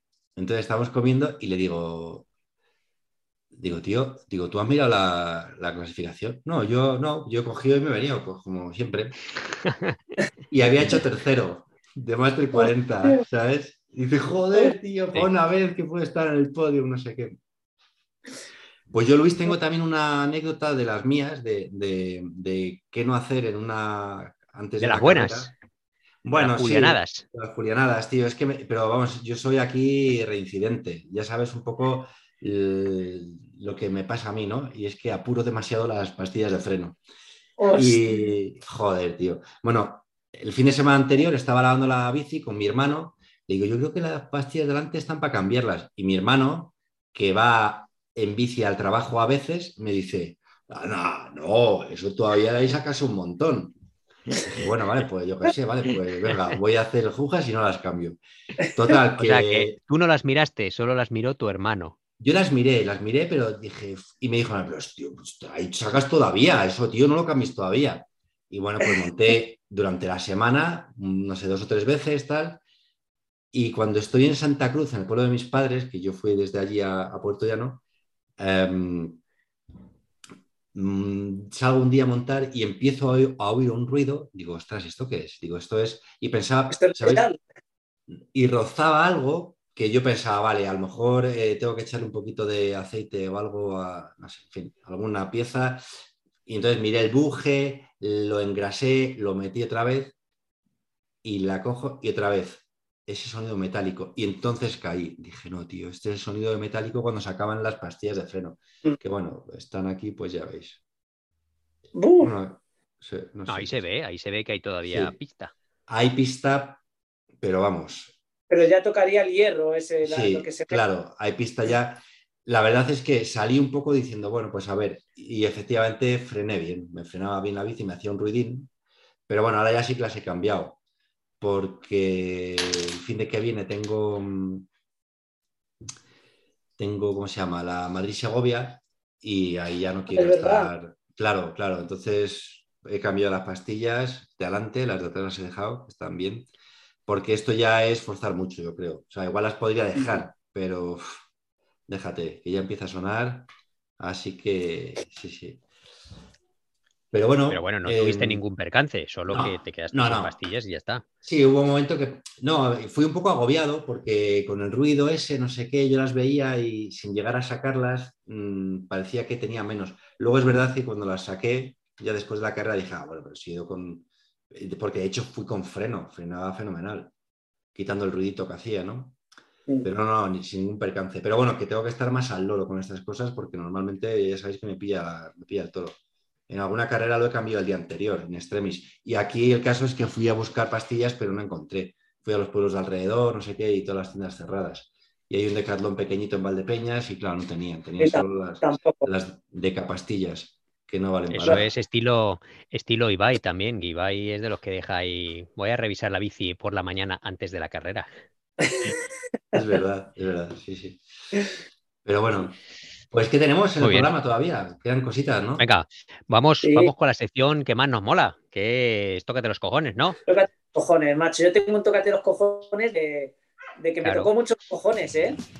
Pues hacemos, hacemos una pausa musical y luego nos tocamos los cojones, ¿ok?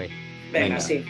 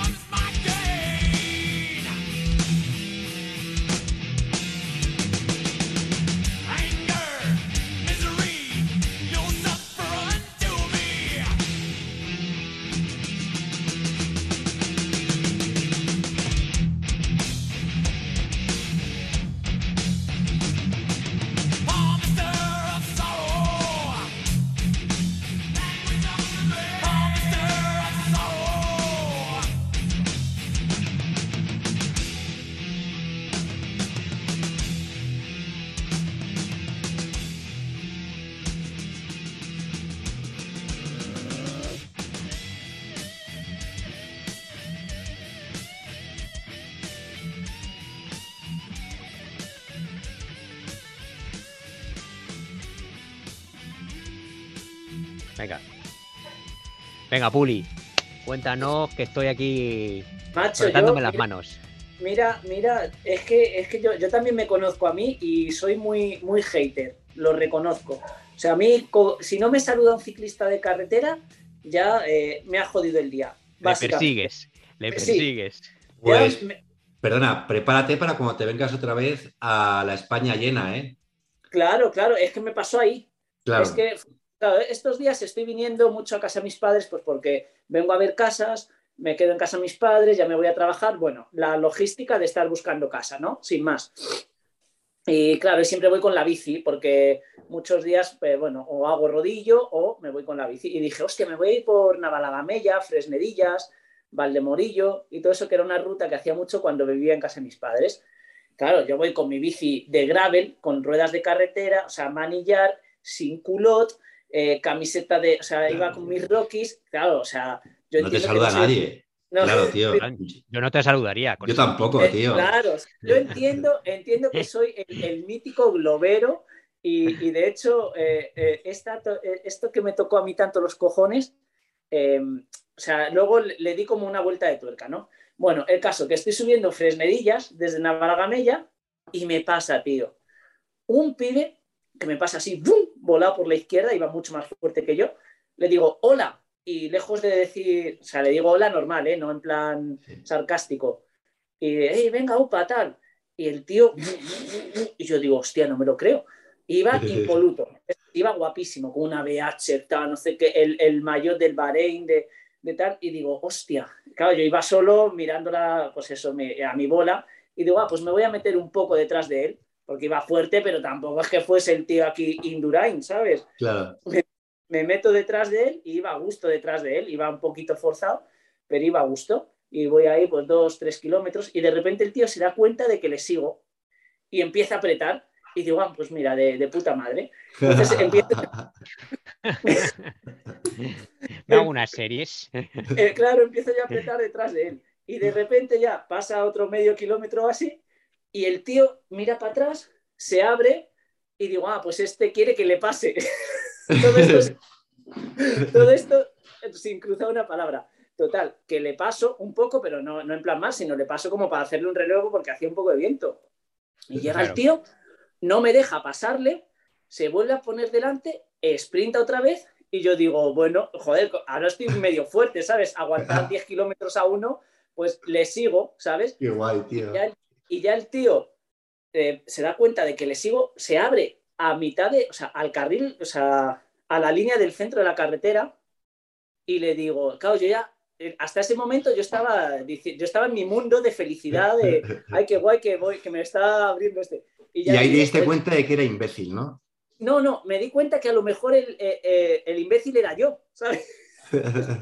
Di- Digo, hostia, y ya le dije, oye, eh, ¿qu- ¿quieres que pase o, o qué quieres que haga? ¿Sabes? Yo estaba como, yo estaba como desconcertado y me suelta el tío, tú sabrás, tú sabrás lo que tienes que hacer, tal.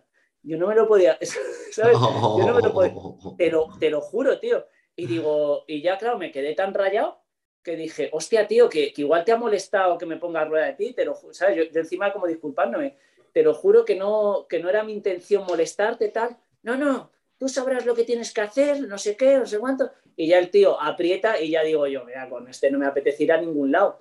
Entonces ahí me cabré mucho, ¿sabes? Dije, pero tronco, o sea, porque te juro que, que fue así. Pero luego llegué yo a casa, bueno, llegué a casa no, eh, sigo la ruta, ¿no? Me faltaban como 30 kilómetros para llegar a casa y ya pienso, pienso en que esto lo tenía que contar en el podcast, pero realmente la, la reflexión guapa sería que, que, que contase el tío su versión. ¿Sabes? O sea, ¿qué le contaría el tío a su, a su grupeta de decir, pues un gilipollas, ¿sabes? Porque, porque en el fondo algo tuve que hacer mal que le molestó muchísimo. Que a lo mejor No. es simplemente que no está bien ponerse a rueda sin preguntar, yo qué sé, tío. Yo quedé un poco desconcertado, ¿eh? Sí, No sé, tío. Yo te digo una cosa. Yo aquí montando por carretera, ha habido veces que, que, no sé, eh, sin ir más lejos, hace unas semanas, mm, desde Cerceda hasta casa Sí. prácticamente, ahí me adelantó Sí. un tío, ¿sabes? Y mm, que iba, él iba para, para Guadarrama, con lo cual es que me, me dejó en casa. Y, Te dejó en casa, sí. y ahí cogí Y bueno, pues me puse, la verdad es que me puse a surrear. Además iba yo un poco cansado, ¿sabes? Iba ya con ganas de llegar y sin darme alegría. Y de repente cuando me pasó, se alejó un poquito y dije, aprieta un poco y le pillas. Y le cogí, es cierto que dejé un poquito de margen, porque yo qué sé, me daba un, un poco de, yo, iba, a un metro o metro y medio, no claro, pues algo así, efectivamente, ¿sabes? Sí.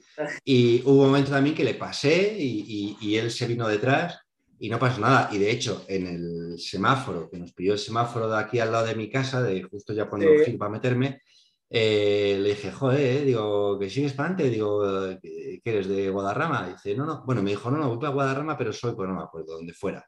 Le digo, venga, pues que vaya muy bien. O sea, que ese tío era un gilipollas. Yo creo que sí, tío. Yo, pero me molaría saber su versión, ¿eh? molaría por confirmarlo, por nada. cómo, piensa, ¿Cómo piensa la gente? Porque, a ver, luego, luego me crucé con otros dos y no tuvo nada que ver. Pero este le, molestó mucho, tío. Y, mm. luego lo, hablé aquí con un chaval que de vez en cuando salgo con él en bici, mm. con un amiguete, y me dijo, a ver, yo sí que es verdad que a veces si me pongo a rueda lo aviso. Como diciendo, oye, ¿te importa que a lo mejor sí que tenía que haber avisado? Pero, mm. pero en el momento me, sentó, tío, que o sea, me entró eso ganas de, o sea, de, pensar, otra vez, tío, un gilipollas de carretera aquí en Madrid. Es que bueno, no sé, pero no, es lo habitual, ¿eh? quiero decir que, nunca me había pasado. Pero yo creo que es tonto. empezando porque cuando te pasó no te saludó, le saludaste y no correspondió el saludo, ya con eso me parece imbécil. Yo le dije una upa, venga, que vas, ¿sabes? Como diciendo, que vas más fuerte que yo, no pasa nada, venga, dale, ¿sabes? sin... Pero sí, sí, me tocó mucho los cojones. Pues muy bien. Esto es lo que lo que quería compartir, que me cago en su vida hasta que me explique por qué se le cabe tanto a Ay, madre mía, si es que los brevetistas, si es que Vais, sois un poco anarquistas, vais ahí a vuestra bola haciendo muchos kilómetros. con Rockies y, todo, madre mía. Y, les importa una mierda la etiqueta ciclista, tío. Claro, luego se lo saltan todo, tío. Pasa lo que pasa. Es que. ¿Tú, Julián, eh, tienes alguna tocada de huevos o qué? No, a mí yo la verdad que no. Estoy feliz. Mejor, mejor, mejor. Menos toxicidad en el, en el podcast.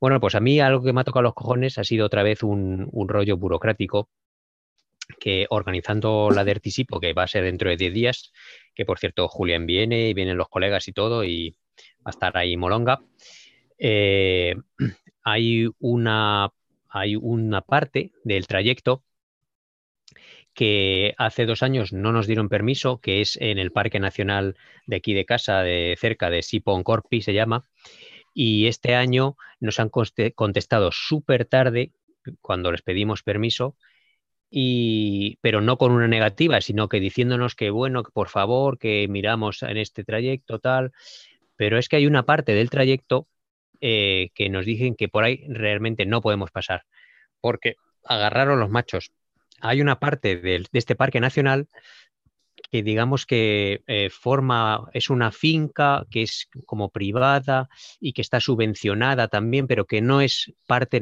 del parque nacional, pero está dentro de ese mismo área, pero que oficialmente no es. Bueno, pues esa finca es para uso general y de hecho está subvencionada por no sé qué fundación y tal, pero la fundación por contrato pone que están permitidas cualquier actividad al aire libre menos el ciclismo en ese área.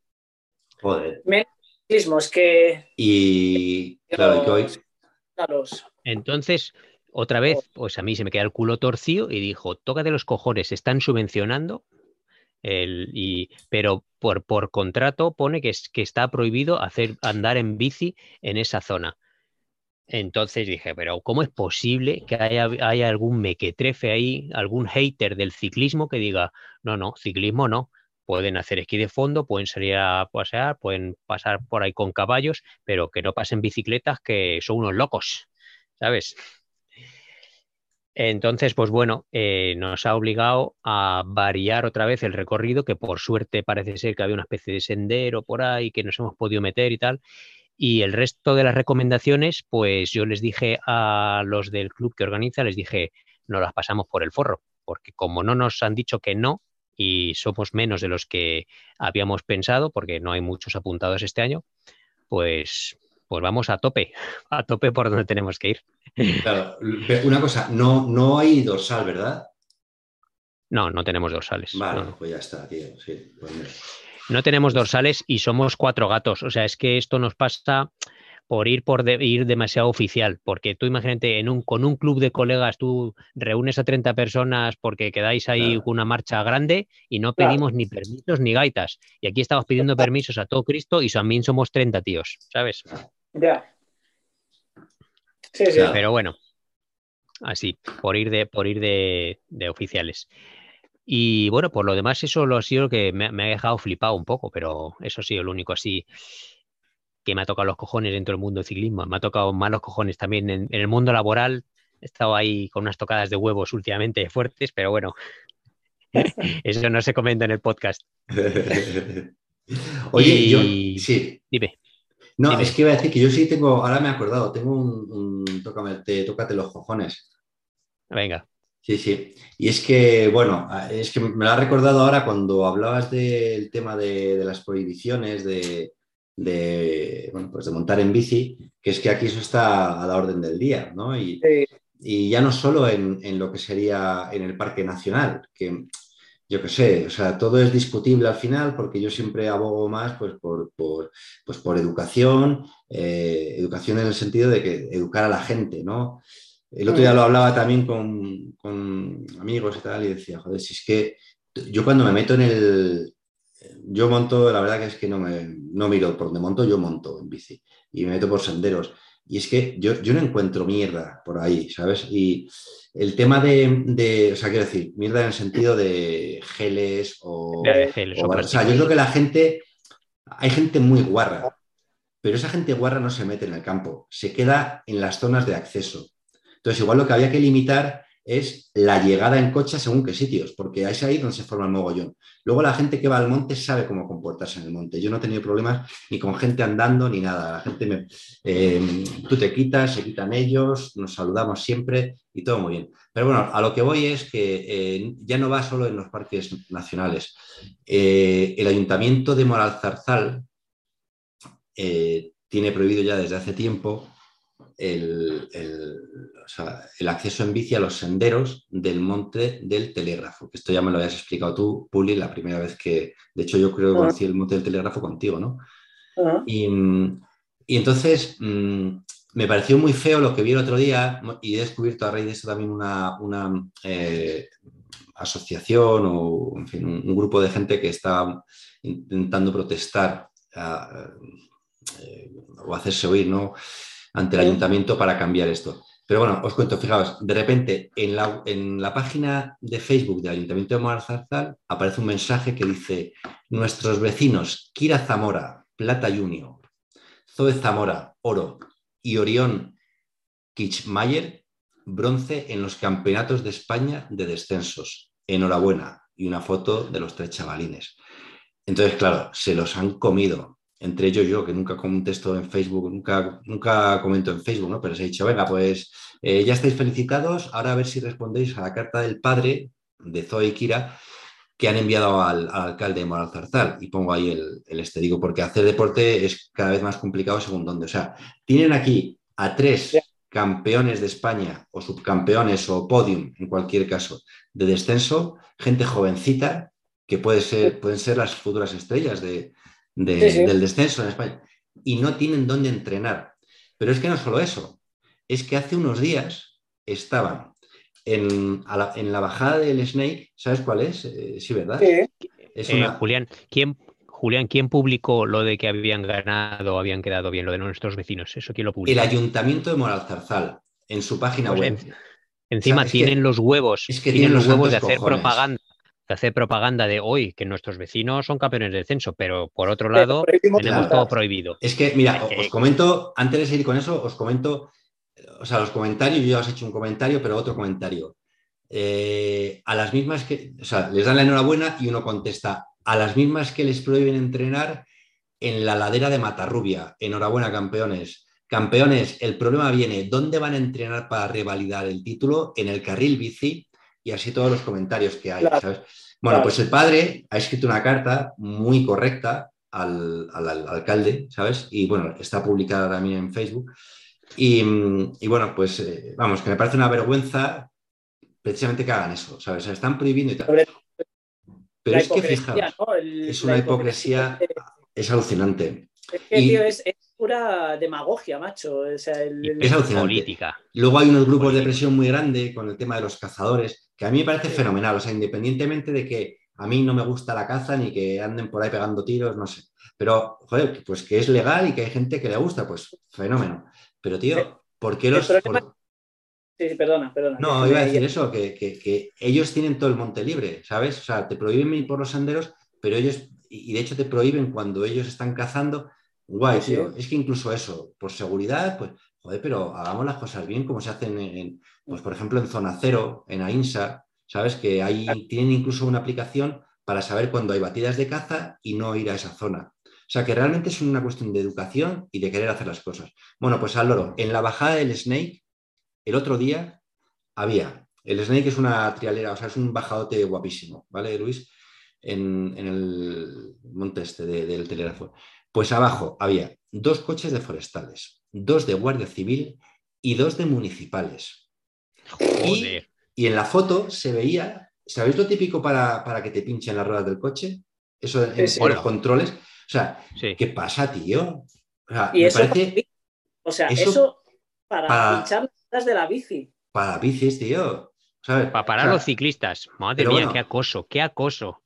Pero ¿cómo haces eso, tío, con los ciclistas? O sea, ¿qué pasa? Es que no hay otros problemas en... O sea, no hay gente que va borracha conduciendo que atropella ciclistas. Total, tío. Es yo que tú dices.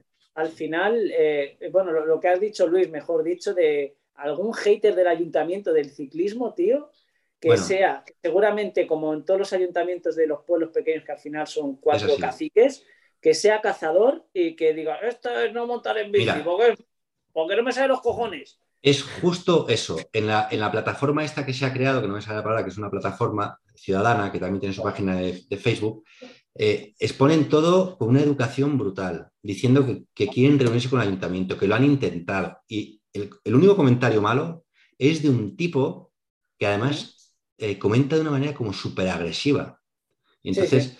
y le contestan súper bien siempre. Y le dicen, vamos a ver, siempre pasa esto contigo, no sé qué. El día que fuimos a hablar, encima no te presentaste. Bueno, o sea, debe ser el típico, pues eso, del ayuntamiento, que es el típico gilipollas, que bueno, pues es que es una persona que se carga todo, ¿sabes? Es que no hay manera. Sí.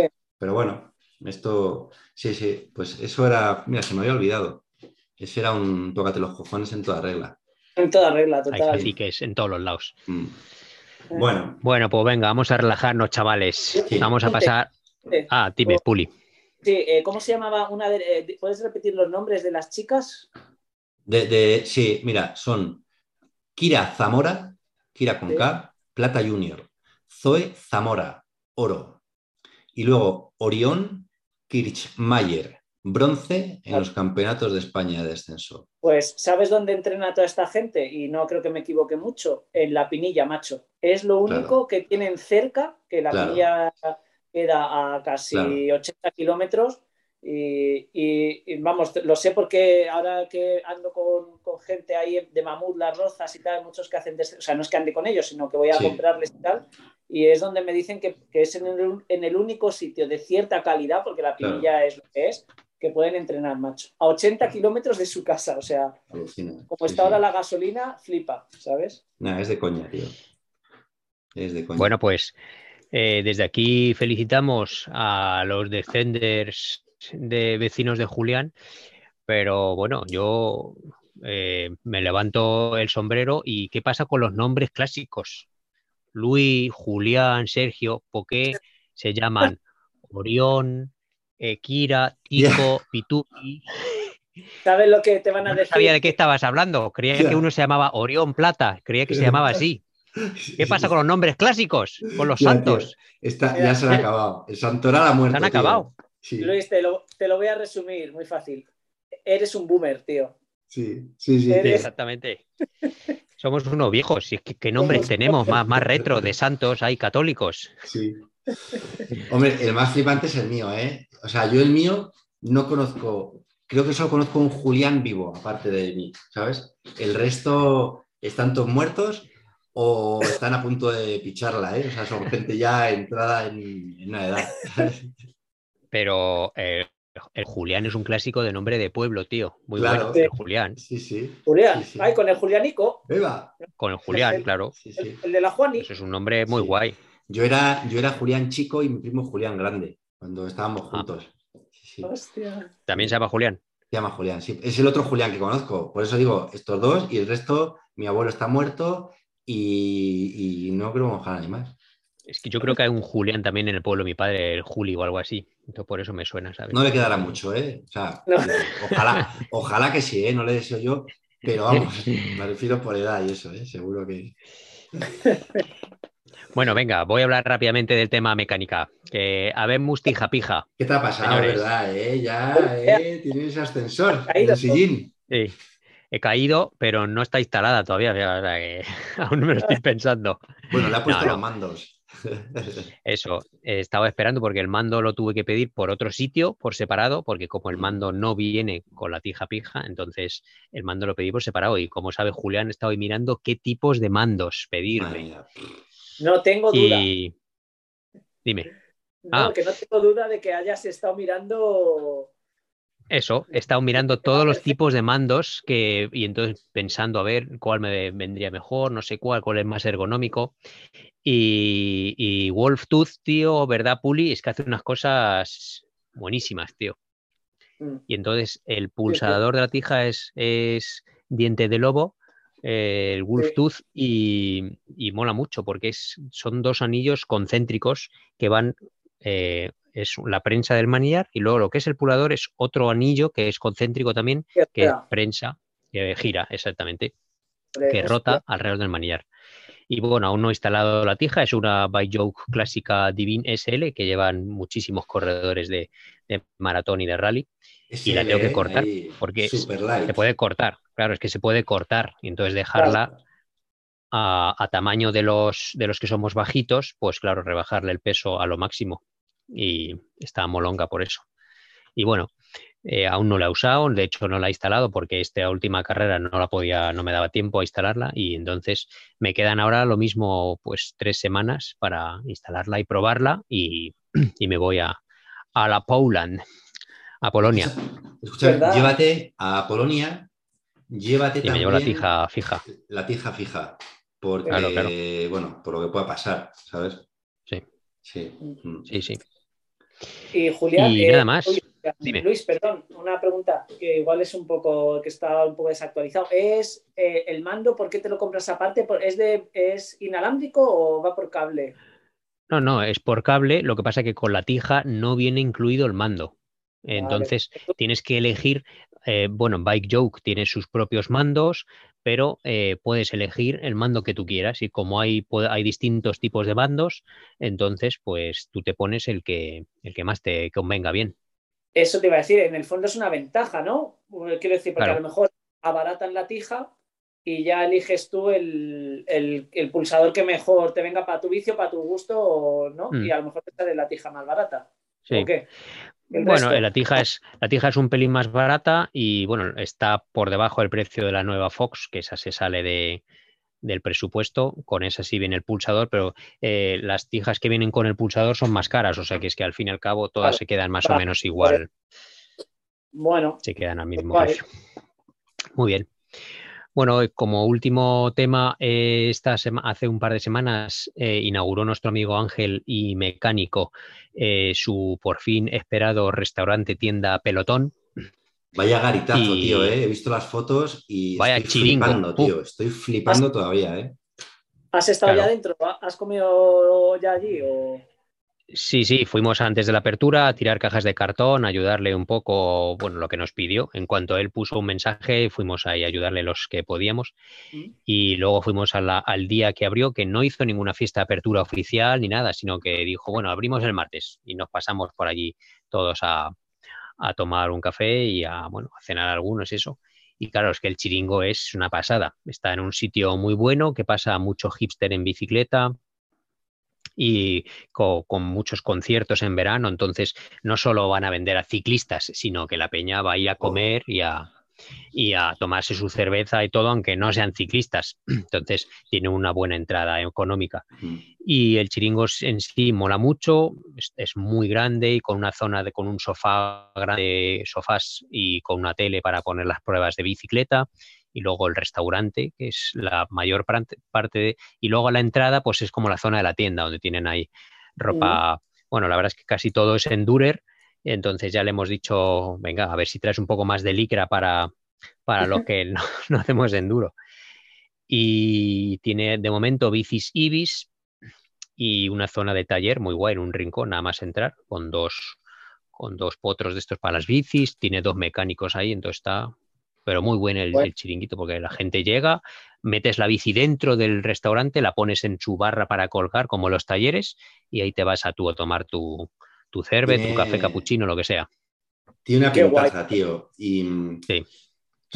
Vamos, yo le deseo que le vaya fenomenal, pero es que yo creo que le va a ir fenomenal, por lo que dices, por la zona en la que está y lo que bueno. ver. Claro, Eh, estamos todos muy contentos, aparte de que él se le ve contento, pero estamos contentos por él, porque ha sido un proyecto muy largo y el sitio mola muchísimo.